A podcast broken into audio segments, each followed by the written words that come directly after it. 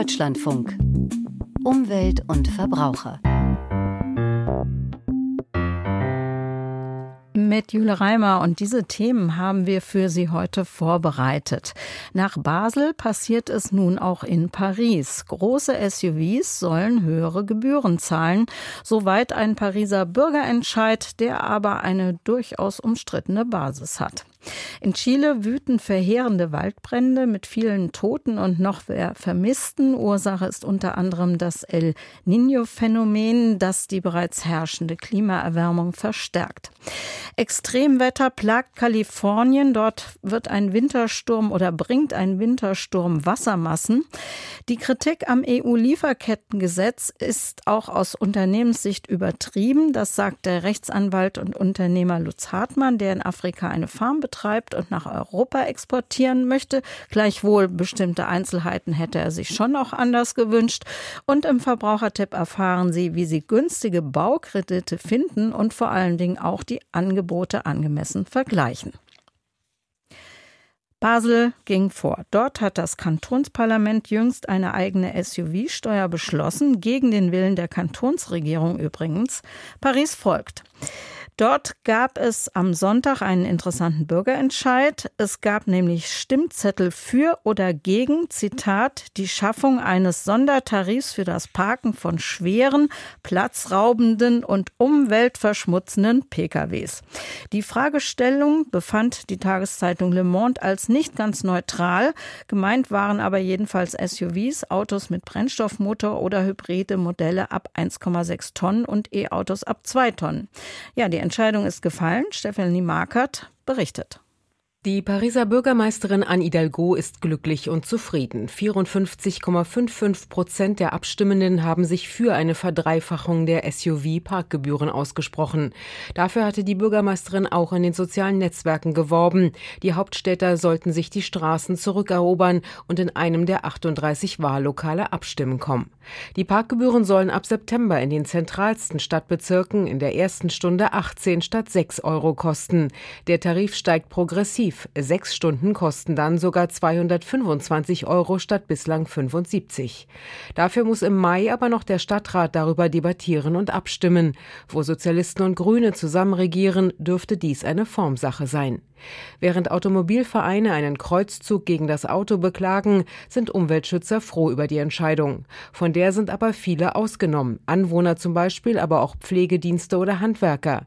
Es geht vor allem um individuelle SUVs, die in die Stadt fahren wollen. In diese Kategorie fallen laut einer Statistik rund 16 Prozent der Autos, die im Pariser Umland zugelassen sind. Die Entscheidung fiel nicht so deutlich aus wie die im letzten Frühjahr über die E-Roller. Damals stimmten fast 90 Prozent der Befragten für ein Verbot ihres Verleihs. Trottinett zu verleihen ist nun seit September 23 offiziell verboten. Kritiker zeigen auf die geringe Wahlbeteiligung beider Bürgerentscheide. Während sich am Votum über die E-Roller weniger als 8 Prozent der Stimmberechtigten beteiligt hatten, waren es jetzt beim SUV-Entscheid nicht einmal mehr 6 Prozent. Stefanie Markert aus Paris über den Entscheid, dass Besucher mit großen SUVs höhere Parkgebühren zahlen müssen. In Chile steigt mit jeder Stunde die Zahl der Toten durch die verheerenden Waldbrände. Die Feuer zerstörten nach Angaben der Behörden schon fast 26.000 Hektar. Es handele sich um die, Zitat, größte Tragödie seit dem starken Erdbeben mit mehr als 500 Toten von 2010. Das sagte Präsident Gabriel Boric. Die Ursache? Ja, Wirkung der allgemeinen Klimaerwärmung. Diese Wirkung, die wird durch das El Niño-Phänomen verschärft. Anne Herberg mit Einzelheiten. Der Himmel dunkelrot, überall Rauch, Anwohner, die vor den Flammen fliehen. Im chilenischen Fernsehen sind apokalyptische Bilder zu sehen. Es scheint, als sei der Kampf gegen das Feuer nicht zu gewinnen. Angetrieben durch den Wind und eine Hitzewelle mit Temperaturen um die 40 Grad breiten sich die Waldbrände in der Region Valparaíso in Zentralchile immer weiter aus. In der Küstenstadt Viña del Mar wurden durch die Flammen zerstört, tausende Hektar Wald vernichtet. Viele Bewohner saßen fest, als sie mit dem Auto zu fliehen versuchten. Immer noch seien viele Brände außer Kontrolle, erklärte Einsatzleiter Diego Caruso in lokalen Medien. Feuerwehrtruppen aus dem ganzen Land seien im Dauereinsatz. Die Regierung hat zwei Tage Staatstrauer ausgerufen. Bei seinem Besuch in Quilpué, westlich der betroffenen Küstenstadt Viña del Mar, sprach Präsident Gabriel Boric von einer der schlimmsten Tragödien des Landes. Einer der drängendsten Aufgaben ist es, die Körper der Toten zu finden. Es hat für uns oberste Priorität, denn wir wissen, wie unendlich schrecklich das für die Angehörigen ist. Mehr als 60 Todesopfer meldete Chiles rechtsmedizinischer Dienst am Sonntagabend. Doch die Zahl könnte weiter steigen, denn mehr als 300 Personen gelten noch als vermisst. Anwohner sprechen von einer Flammenhölle. Viele wurden von den Feuern überrascht, haben ihr Hab und Gut und auch Nachbarn und Angehörige verloren. Von meinem Haus ist nichts mehr übrig geblieben. Schau mal, alles um uns herum. Ein Nachbar dort ist verbrannt, weil er seine Wohnung nicht verlassen wollte.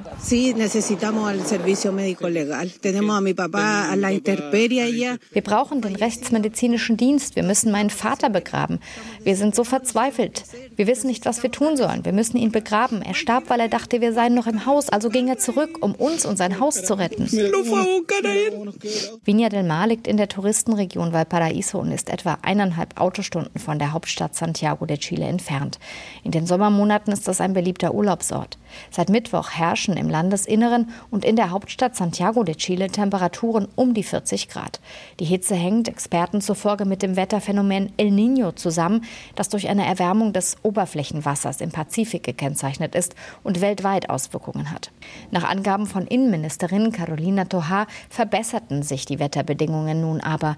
Doch die Brandkatastrophe ist noch immer nicht unter Kontrolle und schon jetzt suchen tausende Menschen ein neues Dach über dem Kopf.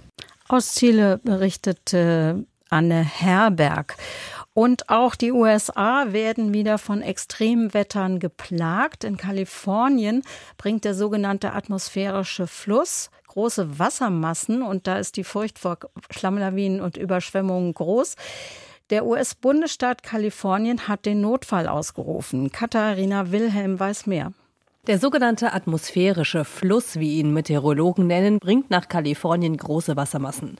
Die Furcht vor Schlammlawinen und Überschwemmungen ist so groß, dass kleinere Ortschaften wie beispielsweise Topanga Canyon bei Los Angeles zur Evakuierung aufgerufen worden sind. Im Bezirk Santa Barbara bleiben die Schulen am Montag geschlossen. In insgesamt acht Landkreisen Südkaliforniens hat der Gouverneur den Ausnahmezustand ausgerufen. Der Nationale Wetterdienst schrieb, dass man sich auf dramatische Tage vorbereiten solle. Als Folge der Regenfälle und Windböen wurden bereits mehrere Menschen verletzt, unter anderem, weil ein Baum auf einen Highway gefallen war. 19 Menschen wurden vor der kalifornischen Küste gerettet, nachdem der Mast des Bootes, auf dem sie sich befanden, bei starkem Wind gebrochen war. Der Regensturm soll bis Dienstag andauern. Kalifornien leitet unter einem extremen Wintersturm. Katharina Wilhelm berichtete von dort. Lieferkettengesetze verpflichten Unternehmen darauf, sich nicht nur im eigenen Betrieb, sondern entlang der gesamten Lieferkette darum zu kümmern, dass minimale Arbeitsnormen und Umweltstandards eingehalten werden. So verlangt es schon das bereits gültige EU-Gesetz für entwaldungsfreie Lieferketten beim Handel mit Agrarrohstoffen. Ein für alle anderen Wirtschaftsbereiche bereits ausgehandeltes EU-Lieferkettengesetz steht jetzt allerdings auf der Kippe. Denn die FDP-Minister Christian Lindner und Marco Buschmann verweigern buchstäblich in letzter Minute die Zustimmung. Begründung, das Gesetz sei in der bisherigen Form Zitat, unzumutbar für kleine und mittelständische Unternehmen in Deutschland. Bleibt es dabei, wird sich die Bundesregierung in Brüssel in dieser Woche bei der Abstimmung enthalten, was dann wie ein Nein-Votum wirkt und das ganze Gesetz kippen könnte. Lutz Hartmann kennt sich als Rechtsanwalt mit allen Blickwinkeln auf das nun umstrittene EU-Liefergesetz aus, denn er berät als Rechtsanwalt deutsche Unternehmen beim grenzüberschreitenden Handel und er betreibt selber eine 50 Hektar Farm in Äthiopien und will demnächst Obst und Gemüse nach Europa exportieren. Vor dieser Sendung konnte ich fragen, ob mit dem EU-Lieferkettengesetz Unmögliches erwartet wird. Das denke ich nicht. Ähm, zunächst einmal regelt es ja in weiten Teilen das, was wir schon mit dem deutschen Lieferkettengesetz äh, regeln. Es geht in, in zwei Bereichen etwas weiter, vielleicht in dreien. Das äh, ist die Größe der Unternehmen, die es erfasst, wobei dieser Punkt, äh, glaube ich, überbewertet wird. Das zweite ist, dass es eine zivilrechtliche Haftung geben soll bei Verstößen. Äh, und ähm, äh, das dritte ist, dass der Umweltbereich eingeschlossen wird. Alle drei Bereiche halte ich nicht für so ähm, ausschlaggebend, dass sie uns wirklich nicht belasten würden. Arbeiten wir das mal ab. Dieser Unterschied im Rahmen des deutschen Lieferkettengesetzes müssen Firmen erst ab 1000 Mitarbeitern Verantwortung für ihre Lieferkette übernehmen. Und die geplante EU-Richtlinie würde schon bei 500 Beschäftigten und einem weltweiten Umsatz von über 150 Millionen Euro ansetzen. Welchen Unterschied macht das denn dann in der Praxis? Naja, in der, in der Praxis ist es so, und das ist vielleicht auch ein Kritikpunkt generell, aber der ist schon existent mit dem deutschen Gesetz. Ähm, die großen Unternehmen mussten sich ja überlegen, wie sie auf das äh, Gesetz reagieren und haben im Grunde genommen ihre Verpflichtungen einfach runtergedrückt auf alle ähm, Lieferanten und Sublieferanten und Subsublieferanten. Insofern, selbst wenn Sie heute in der dritten äh, Etage unter einem deutschen äh, ähm, Zulieferer hängen, sind sie äh, den Verpflichtungen heute faktisch schon ausgesetzt, weil das deutsche Großunternehmen äh, sie verpflichten wird, ähm, sich um diese Fragen zu kümmern und eben die Fragen äh, zu beantworten, äh, die dafür notwendig sind oder die, die Nachforschungen äh, zuzulassen. Und ähm, insofern sage ich, dass die meisten Unternehmen in der Größe, die jetzt das EU-Gesetz äh, erfassen wird, schon heute davon betroffen sind. Anders als das deutsche Gesetz soll die EU-Regelung auch die Möglichkeit für zivil, eine zivilrechtliche Haftung vorsehen. Es handelt sich bei diesem ganzen Gesetz um eine Bemühenspflicht. Also die Unternehmen müssen äh, das Bemühen vorweisen, dass sie sich um ihre Lieferkette gekümmert haben. Es wird keine perfekte mhm. Erfüllung erlangt. Ja. Fällt denn damit das Risiko einer Haftung nicht doch deutlich geringer aus? Naja, wir, wir, wissen halt noch nicht, was ähm, Gerichte daraus machen werden. Ja, und eine zivilrechtliche Haftung legt sie natürlich in die Hand von Gerichten, die das dann später zu einem viel späteren Zeitpunkt bewerten würden, ob ihre Bemühungen ausreichend waren oder nicht. Und, und das ist ein Punkt, den ich durchaus verstehen kann. Es ist für deutsche Unternehmen nicht ganz einfach, Rechtssicherheit zu erlangen. Ja. Ähm, jetzt ähm, äh, wird von der einen Seite gesagt, na ja, wenn äh, deutsche Unternehmen äh, um Menschenrechte kümmern, dann haben sie ja nichts zu befürchten. So ganz so einfach ist es halt nicht, weil es tatsächlich nicht immer einfach ist, die gesamte Lieferkette zu beobachten, zu betrachten und zu wissen, was dort passiert.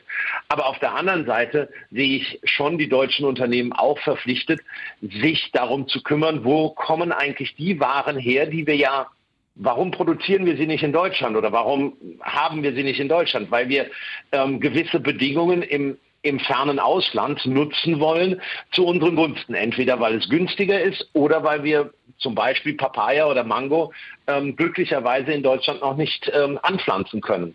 Und ähm, deswegen halte ich es für durchaus gerechtfertigt zu sagen, wir müssen darauf ein Auge halten. Es gibt dort eine gewisse Unsicherheit, inwieweit dann eben die Haftung sein wird die zuständige Behörde, BAFA in, in Deutschland, ähm, hat schon gesagt, dass man da nicht zu äh, gestresst sein soll als Unternehmer auf verschiedenen Veranstaltungen, weil ja eben noch keine Rechtsprechung besteht und man durchaus nicht vorhat, dort dermaßen äh, streng äh, durchzugreifen. Was hätten Sie denn äh, besser gefunden? Als Lösung. Ich meine, Unternehmen, wir haben zahlreiche Fälle, wo es wirklich schwierig ist, für Geschädigte Unternehmen über Grenzen hinweg zur Verantwortung zu ziehen. Und gerade in Ländern, wo die Infrastruktur, ja. wo das Rechtswesen nicht so entwickelt ist, wo Leute vielleicht auch gar nicht das Geld haben. Mit dem neuen Gesetzen können sie sich beim Bundesamt für Wirtschaft und Ausfuhrkontrolle melden und sagen, da ist was schiefgelaufen und es wird untersucht. Ja, das ist, äh, das ist richtig. Das ähm, ist sicherlich auch ein, ein gewisses äh, Problem. Wir haben aber in weiten Teilen ja schon heute die Notwendigkeit, zum Beispiel in allen Lebensmittelbereichen, dass man äh, einer, einer sehr starken Zertifizierung sich unterwerfen muss. Das nennt sich Global Gap. Und ähm, da ist A, der Unterschied zu dem, was jetzt mit dem Lieferkettengesetz kommt, gar nicht mehr so umfangreich. Und ähm, man hat ja gesehen, dass es mit dieser Zertifizierung zum Beispiel ähm, auch funktioniert. Sicherlich gibt es auch dort immer schwarze Schafe und Zertifikate, die man kaufen kann. Ähm, das will ich gar nicht ausschließen. Aber es ist zumindest mal der Versuch eines Ansatzes. Und wenn der Unternehmer dann ich sag mal, fahrlässig äh, ähm, äh, Probleme übersieht und, und nicht sehen möchte, dann ähm, äh, ist er natürlich auch haftbar zu machen und das finde ich dann auch gar nicht so abwegig. Das heißt, ich verstehe, Ihnen wäre lieber gewesen, wenn eine Zertifizierung bereits einen Haftungsausschluss ermöglicht hätte. Arbeitsminister Heil, der federführend ist, hat angeboten, als Kompromiss die Berichtspflichten einzudämmen und äh, es gibt einige Beratungsangebote auf Regierungsseite, die könnten ja noch ausgeweitet werden. Können sich Unternehmen Ihrem Eindruck nach genug Unterstützung auch holen durch den Rechtsdschungel? Naja, leider hat dieses Gesetz zu einer gewissen neuen äh, Branche geführt, nämlich den Beratern, äh, wie dieses Gesetz umgesetzt werden kann und durchgeführt werden. Da Sie beraten aber auch. Sie beraten aber auch. ich berate auch, aber nicht in dem Bereich. Okay, gut. Ähm, solche Gesetze, und das haben wir bei, bei Compliance äh, in der Vergangenheit auch schon gesehen, führen häufig dazu, dass, äh, dass Berater ihren Mandanten eine gewisse Angst äh, einflößen, indem sie sagen, oh, da ist ganz viel Haftung, steht hier vor der Tür, äh, du musst dich darum kümmern, was nicht ganz falsch ist, aber vielleicht wird da auch das Risiko der Haftung etwas zu sehr an die Wand gemalt und dann wird natürlich hinten dran verkauft, äh, dass man dort beraten kann. Teilweise halte ich das für übertrieben, aber es gibt schon im Markt relativ umfangreiche Beratungsangebote. Das wirkliche Problem ist derzeit, dass es noch keine Entscheidungen ähm, der Behörden gibt oder Gerichte gibt, äh, wie dieses Gesetz im Einzelnen auszulegen ist und wie diese Pflichten für die Unternehmen wirklich im Detail gestaltet sind. Deutschland und einige andere EU-Staaten haben bereits ein nationales Lieferkettengesetz, was sowieso einzuhalten ist. Andere EU-Staaten haben gar nichts. Wenn das EU-Lieferkettengesetz dann doch nicht kommen würde, wie beeinflusst das die Wettbewerbsfähigkeit deutscher Unternehmen gegenüber Unternehmen anderer EU-Staaten ohne Gesetz? Ja, ich fange einen, einen Moment früher an. Für die deutsche Wirtschaft ist es natürlich durchaus positiv, wenn es eine einheitliche europäische Lösung gibt. A, wird der Druck zur Einhaltung der Menschenrechte international größer, je mehr Länder man in diese, in diese Sorgfaltspflichten einbezieht. Zum Zweiten ist es aber natürlich auch eine gegebenenfalls eine Wettbewerbsverzerrung, äh, wenn man sagt, okay, ein, ein, äh, ein Land hat so ein Gesetz nicht, Europa hat äh, diesen Schutz nicht und deutsche Unternehmen müssen sich dem unterwerfen.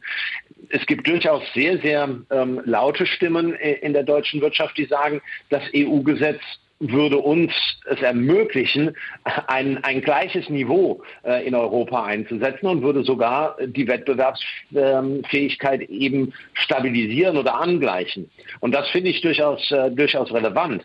Wenn jetzt das europäische Gesetz nicht käme, bliebe ja das deutsche Lieferkettengesetz äh, weiter bestehen. Und insofern würden die Unternehmen vielleicht gering etwas äh, profitieren, weil manche Unternehmen etwas weniger Bürokratie hätten, wobei diesen Punkt glaube ich noch nicht. Andere würden sich einer zivilrechtlichen Haftung nicht ausgesetzt sehen. Okay, und die Umweltfrage äh, wäre nicht äh, gegeben.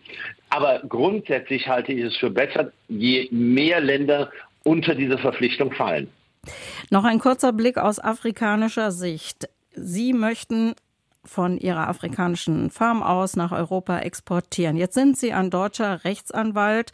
Das heißt, 400 Fragen oder diese ganzen Fragen, die man als Zulieferer, als äthiopischer Zulieferer in Sachen Lieferkette und Sorgfaltspflicht ausfüllen soll. Ist das für ein mittelständisches äthiopisches Unternehmen einfach zu bewältigen, das nicht von einem Rechtsanwalt geführt ist, der außerdem noch perfekt Deutsch spricht? Nein, ist es mit Sicherheit nicht. Und hier sehe ich auch wirklich noch einen Bereich, in dem sich die EU und Deutschland Gedanken machen muss, wie man äh, hier den, den Kleinunternehmen ähm, äh, ja, Hilfe an die Hand gibt und ähm, und äh, sie auch unterstützt. Das ist sicherlich finanziell nicht ganz leicht. Auf der anderen Seite muss man sagen, wer heute als ähm, afrikanische Farm nach Europa exportieren möchte, muss äh, eine Zertifizierung im Bereich ähm, Global Gap ähm, schon liefern. Und der Aufwand dafür ist mit Sicherheit größer als das, als der Aufwand, der gemacht werden muss, um, um dem äh, Lieferkettengesetz zu entsprechen. Insofern halte ich auch hier die Diskussion manchmal für etwas übertrieben.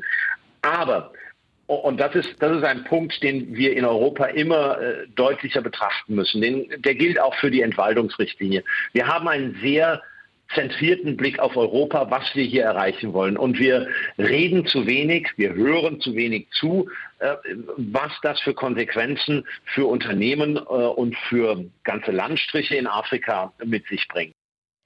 Und das Interview mit dem Rechtsanwalt und Unternehmer Lutz Hartmann zum EU-Lieferkettengesetz finden Sie nachher auch zum Nachhören auf deutschlandfunk.de sowie in unserer App DLF Audiothek. Deutschlandfunk Verbrauchertipp bei Baukrediten kalkuliert jede Bank oder auch jeder Kreditvermittler ein bisschen anders. Für Immobilienkäufer heißt dies allerdings, dass die Kreditangebote nicht immer so einfach miteinander zu vergleichen sind. Ja, wie findet man dann Zinsen nach Maß? Die Stiftung Warentest hat die wichtigsten Einflussfaktoren zusammengetragen. Dieter Nürnberger mit dem Verbrauchertipp. Der große Zinssprung für Hypothekendarlehen fand 2022 statt. Seitdem pendeln die Kreditangebote auf deutlich höherem Niveau. So muss beispielsweise bei zehn Jahren Zinsbindung derzeit mit einem durchschnittlichen Effektivzins von ungefähr 3,5 Prozent gerechnet werden.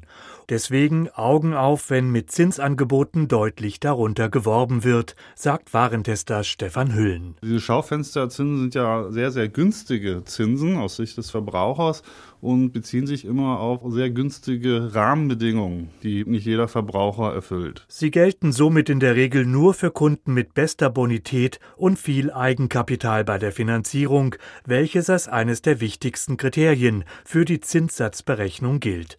Mindestens 20 Prozent der Gesamtkosten, so eine Faustregel, sollten Bauherren deshalb aus eigenen Mitteln aufbringen. Je mehr Eigenkapital er einbringt, desto geringer ist auch das Risiko für die Bank und geringer kann sie auch den Zinssatz ansetzen. So zeigt eine Stichprobe der Stiftung Warentest, dass bei Krediten bis zu 80 Prozent des Kaufpreises die Zinssätze noch moderat ansteigen. Über dieser Grenze geht es dann immer schneller nach oben, bis zu einem vollen Prozentpunkt. Grundsätzlich gilt auch, je länger die Zinsbindungsfrist, desto teurer der Kredit. Für Bauherren ist ebenso Flexibilität wichtig. Wer Sondertilgungen leisten kann, spart Kosten. Viele Banken haben hier derzeit die Möglichkeit einer fünfprozentigen Sondertilgung pro Jahr in die Angebote schon eingepreist. Wer mehr möchte, muss mit Zinsaufschlägen rechnen. Stefan Hüllen rät daher, gut nachzurechnen, ob sich zusätzliche Sondertilgungsvereinbarungen überhaupt lohnen würden. Ein Beispiel. Wenn Sie einen Kredit in Höhe von 300.000 Euro aufnehmen, bei einer zehnprozentigen Sondertilgung hätten Sie pro Jahr 30.000 Euro Tilgungsrecht. Das ist natürlich schon ein hoher Batzen. Da sollte man sich überlegen, ob man wirklich so viel Geld jedes Jahr tilgen kann. Ansonsten würde es keinen Sinn machen, dieses zusätzliche Tilgungsrecht zu zahlen durch einen höheren Zins. Und da jede Bank etwas anders kalkuliert, sollte auf Rabatte oder Aufschläge penibel geachtet werden, auch wenn sie oft nur ein Zehntel Prozent ausmachen. Zinsrabatte fallen dann zum Beispiel an, wenn die Immobilien in besonders attraktiven Lagen liegen. Es gibt sogar mitunter Zinsrabatte, wenn man auch bereit ist, bei Aufnahme des Kredits sein Gehaltskonto zu der entsprechenden Bank zu verlegen. Und dann gibt es auch Rabatte, wenn man zum Beispiel Volltilgerdarlehen in Anspruch nimmt. Also eine Finanzierung, bei der bereits während der vereinbarten Zinsbindungszeit das Darlehen vollständig zurückgezahlt wird. Die Warentester empfehlen bei der Suche Kreditvermittler, die auf Baufinanzierungen spezialisiert sind oder bei der Hausbank gezielt auch nach Darlehen anderer Institute zu fragen. Wer dann die Angebote vergleicht, dem rät Warentester Stefan Hüllen, auf identische Rahmenbedingungen zu achten. Das heißt also, die Kreditsumme ist gleich, die Zinsbindung ist gleich und etwaige Sondertilgungsrechte sollten auch gleich formuliert sein. Sonst vergleicht man tatsächlich am Ende Äpfel mit Birnen. Und wer sich bei der Bewertung von Kreditangeboten unsicher fühlt, könne sich zudem beispielsweise gegen ein verhältnismäßig geringes Honorar bei den Verbraucherzentralen Rat holen. Der Verbrauchertipp von Dieter Nürnberger. Landwirte und Mittelständler haben heute Morgen mit rund 50 Fahrzeugen, darunter 30 Traktoren vor dem NDR in Hannover protestiert. Es handele sich um eine Aktion von Bauern und Mittelstand, sagte der Landwirt Joachim Oelze, der die Demonstration nach eigenen Angaben angemeldet hatte. Wir kritisieren, dass die Medienberichte über die Demonstration klein gehalten werden, sagte er gegenüber der DPA. Die Kritik richte sich nicht nur gegen den NDR, sondern gegen die Medien insgesamt. Sparzwang, Steuerabsenkung, Soli abschaffen. Dazu hören Sie nach 12.10 Uhr Clemens Fußt. Danke fürs Zuhören, sagt Jule Reimer.